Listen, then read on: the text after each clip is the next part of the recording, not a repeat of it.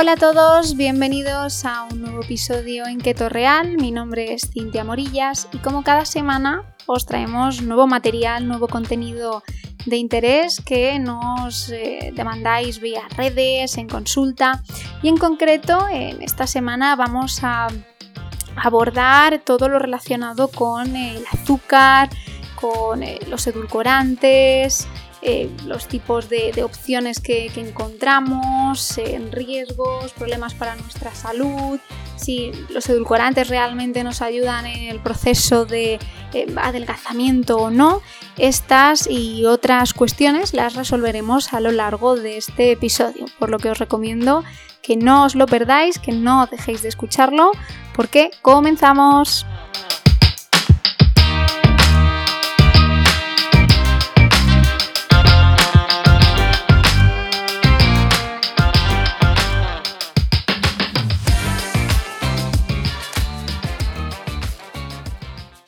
Estoy segura que todos eh, habéis oído hablar de los efectos negativos que tiene el azúcar para nuestra salud y probablemente nos hayamos planteado en algún momento incluso sustituirlo. Eso si no lo hemos hecho ya. Por eh, generalmente pues eh, otras opciones, en concreto edulcorantes, otras alternativas más saludables o naturales, como puede ser la miel. Tras intensas campañas en contra del azúcar, tenemos ya como un concepto bastante interiorizado de que el azúcar es malo. Pero ¿significa esto que el azúcar es malo por definición? Eh, ¿Cualquier tipo de azúcar y cualquier alimento? Eh, bueno, pues estas cuestiones voy a intentar eh, aclararlas y resolverlas a lo largo del siguiente episodio. Lo primero que debemos saber es que el azúcar no es bueno ni malo por sí solo. Esto quiere decir que, eh, bueno, que no es simplemente bueno o malo por el simple hecho de ser azúcar. Entonces, para entender realmente este concepto, vamos a necesitar primero comprender dos cosas fundamentales. En primer lugar, la función del azúcar y en segundo lugar, cómo se comporta en nuestro cuerpo y los efectos pues, que nos va a producir a su vez. Y eso va a depender, en primer lugar, de la relación del azúcar con el resto del alimento que lo contiene y de la concentración de azúcar e intensidad del dulzor de ese alimento. Si nos centramos en ver la función del azúcar, pues tenemos que tener en cuenta que todos nacemos con una fuerte atracción hacia los sabores dulces. Esto es algo innato. El sabor dulce produce en nuestro cuerpo, eh, en concreto en nuestro cerebro, pues placer, satisfacción e incluso bienestar. Y esto no es así por casualidad. En la naturaleza, los alimentos más dulces, fundamentalmente las frutas, son también una fuente importante de energía y de nutrientes esenciales, ricas en vitaminas, minerales, antioxidantes, y estos nutrientes son necesarios para el correcto funcionamiento de nuestro organismo. Por eso, pues nuestro cuerpo eh, desarrolló esa atracción por el sabor dulce para asegurarse el aporte de estos nutrientes. También, como hemos dicho, el azúcar está presente de forma natural, sobre todo en las frutas. El dulzor de la fruta hace que en la mayoría de ocasiones nos sintamos atraídos instintivamente hacia ella y aumentemos eh, su consumo. Y de esta forma el cuerpo se asegura de que ingerimos una buena dosis de todos esos eh, nutrientes importantes de esas frutas que necesitamos. Hasta aquí todo parece correcto, pero ¿cuándo surge realmente el problema? Bien, pues el problema aparece cuando el azúcar se añade a productos que no son saludables, haciendo que nos sintamos realmente atraídos hacia estos productos insanos. Sin embargo, estos no nos van a aportar los nutrientes beneficiosos que en este caso nos pueden aportar las frutas, sino todo lo contrario. De esta manera se está desvirtuando esa misión original que tenía el azúcar. Y si respondemos también a qué efectos tiene el azúcar de la fruta, tenemos que analizar la estructura del alimento, también la relación del azúcar de la fruta con el resto de los componentes, sobre todo pues si estamos hablando de una pieza de fruta entera, así como eh, de la concentración de azúcar en la misma. La fruta sabemos que es un alimento eh, completo, que al comer fruta no solo estamos ingiriendo azúcar, este sería un componente más de la pieza, pero además eh, forma parte del conjunto de otras opciones que va a tener el alimento completo, ya que cuando comemos esa fruta también estamos ingiriendo una infinidad de nutrientes y sustancias que son necesarias y óptimas para nuestro organismo y que son beneficiosas. Eh, la fruta tiene una estructura fibrosa, eh, es difícil ingerir una gran cantidad de azúcar de golpe en un corto periodo de tiempo, cuando sobre todo estamos tomando frutas enteras. Esto no es así cuando tomamos zumos o batidos. Y esto se debe a que la fruta presenta una matriz, una estructura fibrosa, y esto hace que necesitemos bastante tiempo para masticarla, para digerirla y para absorberla. Y además, como contiene bastante agua, pues normalmente también hace que el proceso de comerla sea más, más lento y que nos sacie más rápidamente. Entonces, es algo fácil eh, para, para poder comerlo, sobre todo antes de ingerir grandes cantidades de azúcar. Y otro punto que tenemos que tener también muy en cuenta es que en la fruta la concentración de azúcar es, es baja. Normalmente el azúcar se encuentra poco concentrado en, en, la fruta. La fruta va a tener gran cantidad de agua, por eso pues cada porción de fruta va a tener menos cantidad de azúcar. Y además, eh, si somos objetivos, el dulzor de la fruta no suele ser demasiado intenso, salvo que la fruta esté muy muy madura. Para ello también deberíamos distinguir lo que es el azúcar libre y el azúcar añadido, sobre todo cómo se comporta y qué efectos va a tener cada uno, ya que cuando hablamos de azúcar libre o añadido nos referimos al azúcar que ha sufrido alguno de esos eh, procesos. Se ha sido liberado y extraído de su alimento y forma original, pues por ejemplo al exprimir una fruta para hacer zumo, se ha sido concentrado, cuando se evapora parte del agua de un zumo o de un puré de frutas para concentrar mucho más sus azúcares y hacerlo más dulce, o si se ha incorporado, es decir, viene añadido como ingrediente extra en la elaboración de otros productos. Por ejemplo, pues azúcar añadido en unas eh, galletas. Entonces, el problema es que estos eh, procesos afectan a la manera en que se va a comportar el azúcar y a los efectos que va a tener en nuestro cuerpo. Entonces, para entenderlo, vamos a hacer eh, el mismo análisis que hemos hecho anteriormente con el azúcar de la fruta, teniendo en cuenta esa estructura del alimento y sobre todo la relación del azúcar con el resto del mismo. Y sin olvidar ni perder de vista tampoco la concentración de azúcar en el mismo. Para ello comenzaremos viendo qué ocurre con el azúcar libre o añadido, que ya no forma parte de un alimento completo. En este caso va a ser un ingrediente aislado, que ha sido liberado, concentrado o añadido, y además este azúcar suele acompañarse de otros ingredientes refinados y perjudiciales y generalmente muy pocos nutrientes que sean interesantes. Por eso se considera habitualmente como calorías vacías. Por otro lado, tenemos el azúcar libre o añadido que carece de estructura fibrosa. En este caso, el azúcar libre o añadido a productos eh, procesados va a carecer de esa estructura fibrosa y entonces estos productos pues apenas requieren de masticación y ya veíamos que en estas formas pues va a ser eh, extremadamente fácil el tragarlos, digerirlos y absorberlos. Además, sacian muy poco y es difícil parar de comerlos. Vamos a empezar, empezar, empezar y no podremos parar. Entonces, por eso se pueden ingerir grandes cantidades de azúcar de golpe en un corto periodo de tiempo y sin darnos cuenta. Y por último vamos a hablar sobre el azúcar libre o añadido que tiene una concentración alta. En este caso nos referimos a el azúcar añadido a esos productos procesados que además suele encontrarse muy concentrado. Por eso, una pequeña cantidad de estos productos nos aporta una cantidad grande de azúcar. Además, el dulzor que proporciona es eh, artificialmente muy intenso, eh, mucho más intenso que el de una fruta.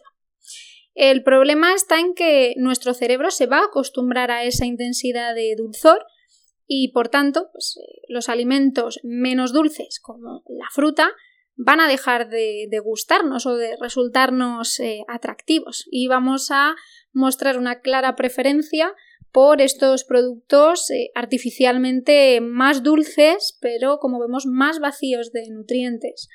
También nos va a generar eh, cierto desplazamiento en el consumo de alimentos eh, naturalmente dulces, como van a ser las frutas, que en este caso pues sí que nos aportan nutrientes mucho más interesantes. Por tanto, bueno, pues podemos cerrar un poco esta parte del azúcar teniendo en cuenta que realmente eh, no es malo solo por ser azúcar. Digamos que el azúcar se vuelve malo cuando se saca de su contexto y se desvirtúa su función original, porque vemos que la función original del azúcar es un mecanismo para asegurar nuestra correcta eh, nutrición y los sabores dulces nos producen esa satisfacción y placer que nos impulsa a buscar y consumir alimentos que sean naturalmente dulces, pero sobre todo también sin perder esa parte eh, nutritiva. Sin embargo, cuando eh, ese azúcar se, libera, se concentra o se añade a otros eh, productos, ya estaría cambiando su comportamiento y sobre todo también los efectos que tiene sobre nosotros, generando en la mayoría de ocasiones un patrón de alimentación poco saludable. Vamos a hablar también de los edulcorantes, que son los eh, sustitutos del azúcar más ampliamente utilizados. Además, cada vez nos encontramos con más tipos eh, diferentes: sacarina, aspartamo, ciclamato, sucralosa, xilitol, sorbitol, maltitol, eritritol, glucósidos de estebiol y un larguísimo etcétera. Pero la pregunta que os quiero lanzar es si realmente son saludables, eh, es seguro su uso. Al final, estas eh, dudas nos asaltan frecuentemente eh, mientras echamos la sacarina en el café. Por eso es algo que creo que es interesante comentar, tenerlo en cuenta y verlo también a lo largo de este episodio. Bien, la cara A de los edulcorantes. Cuando sustituimos el azúcar por edulcorantes, lo hacemos generalmente para disminuir las calorías o quizá para intentar reducir el consumo de azúcar. La intención inicial es buena, siempre que forme parte de una estrategia que busque mejorar nuestros hábitos de alimentación. Por ejemplo, si empezamos a basar nuestra alimentación en comida real y evitamos los ultraprocesados, podemos eh, utilizar edulcorantes al principio en lugar de azúcar para endulzar de forma puntual el café o el yogur. Después eh, iremos necesitando cada vez menos cantidad de edulcorante hasta poder llegar a prescindir de ellos eh, por completo. En este caso, bueno, los edulcorantes serían un paso intermedio o puente. Pero también nos encontramos con la cara B de los edulcorantes. ¿Y qué quiere decir esto? Pues que también pueden ser un arma de doble filo. Si consideramos sobre todo que el azúcar es malo por definición, lo fácil es que pensemos que cualquier sustituto del azúcar va a ser mejor.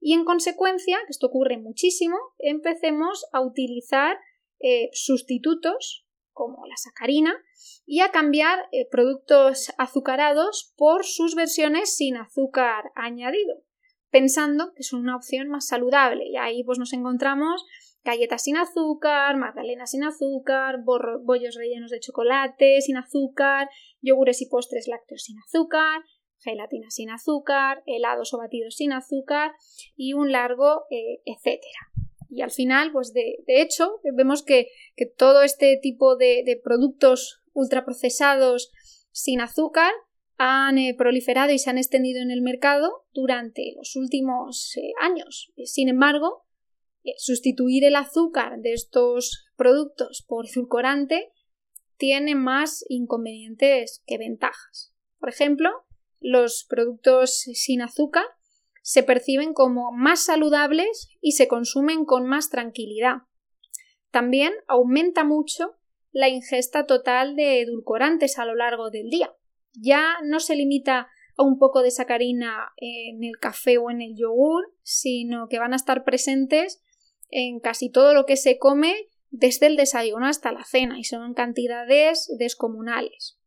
Y también que el paladar se acostumbra a ese dulzor artificial e intenso y va a rechazar los sabores naturales de los alimentos.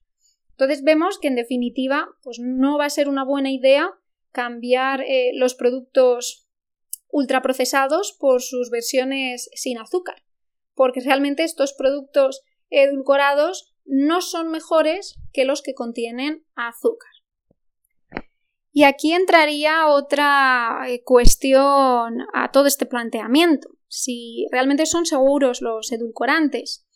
Y la realidad es que todavía no hay estudios eh, consolidados que demuestren que, que no son seguros.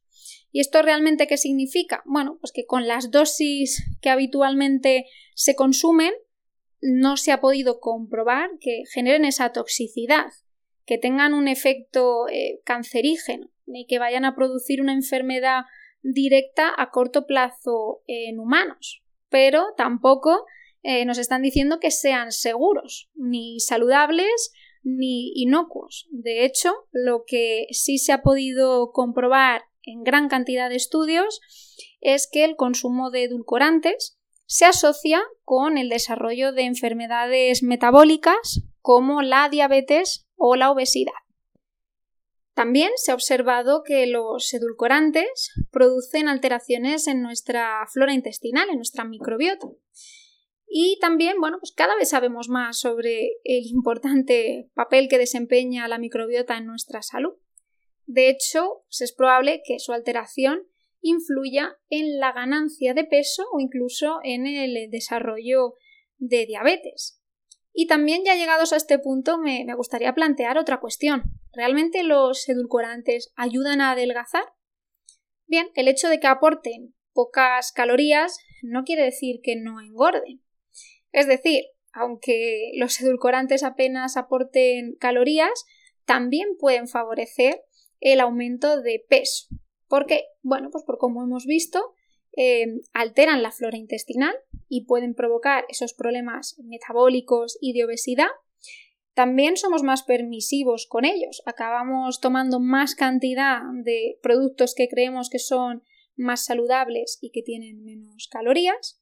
Y su dulzor artificial e intenso también nos mantiene un poquito enganchados a esos eh, productos dulces y poco saludables. Por eso, pues eh, no debemos eh, dejarnos engañar por los productos light o bajos en calorías, ya que en realidad pues no nos ayudan a adelgazar. Entonces, ¿qué conclusión podemos sacar de los edulcorantes? Bueno, pues que no pasa nada si de forma eh, puntual, esporádica, usamos algún edulcorante. Pero siempre tenemos que tener en cuenta que, aunque no se haya podido demostrar eh, que no sean seguros, sí que se han comprobado también que no son inocuos y sí que hay eh, enfermedades y problemas asociados con nuestra salud y de gran importancia que están ahí. También que no son un buen sustituto del azúcar, porque realmente el objetivo no es sustituir el azúcar, sino depender cada vez menos del sabor eh, dulce. Por tanto, al final mi consejo es que cuantos menos edulcorantes consumamos, eh, mejor.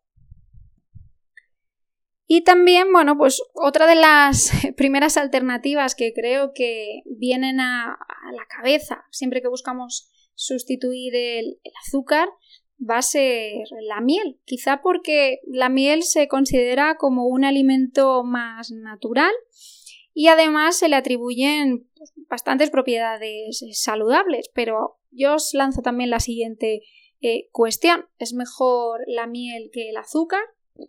Bueno, lo primero que tendríamos que saber es que no todas las mieles son iguales, ya que lo que habitualmente encontramos como miel en el supermercado, pues queda bastante lejos de ese concepto de, miel natural.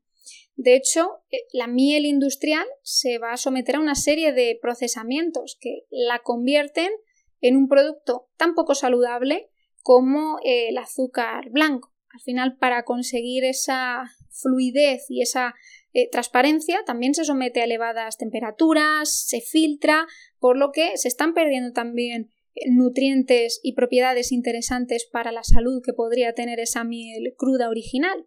Y aparte, para que se conserve mejor y dure más, suele mezclarse con jarabes de azúcar que nada tienen que ver con la miel. Entonces, la miel cruda, bueno, pues, la miel cruda es esa miel que se va a obtener de manera más artesanal, que solo ha sido filtrada para quitar pues esos restos de, abejas y de panal y a veces ni eso, pero que sí que no se ha calentado ni se ha sometido a elevadas temperaturas ni ha sido adulterada combinándose con eh, jarabes de, azúcar. Por tanto, es cierto que sí que aporta una serie de propiedades, nutrientes y sustancias que pueden ser beneficiosas y que el azúcar eh, no contiene.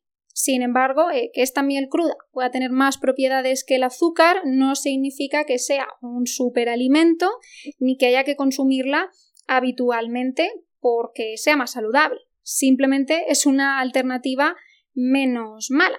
Además, eh, el hecho de que sea mejor que el azúcar refinado tampoco la convierte en un buen sustituto del azúcar. ¿Y esto por qué? Bueno, pues porque la miel sigue siendo casi en un 100% azúcar libre. Y aparte, porque para mejorar nuestra alimentación y nuestra salud, lo importante es reducir nuestra dependencia del sabor dulce, no sustituir un endulzante por otro. Entonces, ¿qué conclusión sacamos? Pues que evidentemente la miel industrial del supermercado sí que tenemos que evitarla porque no tiene nada que ver con lo que es la miel cruda, que aunque la miel cruda tenga más nutrientes que el azúcar refinado, pues tampoco la debemos consumir de manera habitual y que al final nuestro objetivo es desprendernos de esa necesidad de tomar eh, azúcares. Entonces, lo ideal es reducirlos o eliminarlos poco a poco de nuestro día a día, eh, tanto si es azúcar como si es miel, cualquier otro eh, sustituto, pues cuanto menos consumamos, mejor y que si ocasionalmente pues, queremos endulzar algo de manera puntual, pues siempre va a ser preferible pues, una cucharadita de una eh, buena miel que de un azúcar pues, más procesado o más artificial. Como veis, pues ahí tenéis una explicación bastante interesante, bastante clara de todo este tema, que también es algo que aparece mucho en vuestras preguntas, en vuestras dudas, en esas cuestiones que nos hacéis. Y espero que también, bueno, os haya quedado resuelto, claro y que, bueno, pues aprendamos a desprendernos de esos sabores dulces eh, que al final nuestro cuerpo no necesita, que no son beneficiosos, que nos aportan energía y calorías innecesarias, que a nivel nutritivo pues no estaríamos eh, ganando, sino perdiendo, y sobre todo a filtrar y a escoger mejores opciones. Gracias una semana más por estar ahí por todas las muestras de cariño, como siempre, por dejarnos vuestras sugerencias, vuestras dudas, vuestros comentarios y sobre todo, pues bueno, pues a las eh, personas nuevas que se acaban de incorporar al programa. Eh, también gracias por confiar en nosotros, la verdad que estamos súper agradecidos, como siempre hablo eh, de parte de, todo el equipo, de todos mis compañeros, que estamos felices de, cambiar vidas, de ayudar a tantísimas eh, personas y muy feliz, por supuesto, por todos eh, los que lo hacéis a través del podcast. hasta la próxima semana, espero que nos dejéis vuestras opiniones, sugerencias como siempre, que disfrutéis muchísimo con este y otros episodios y lo dicho, nos vemos próximas semanas.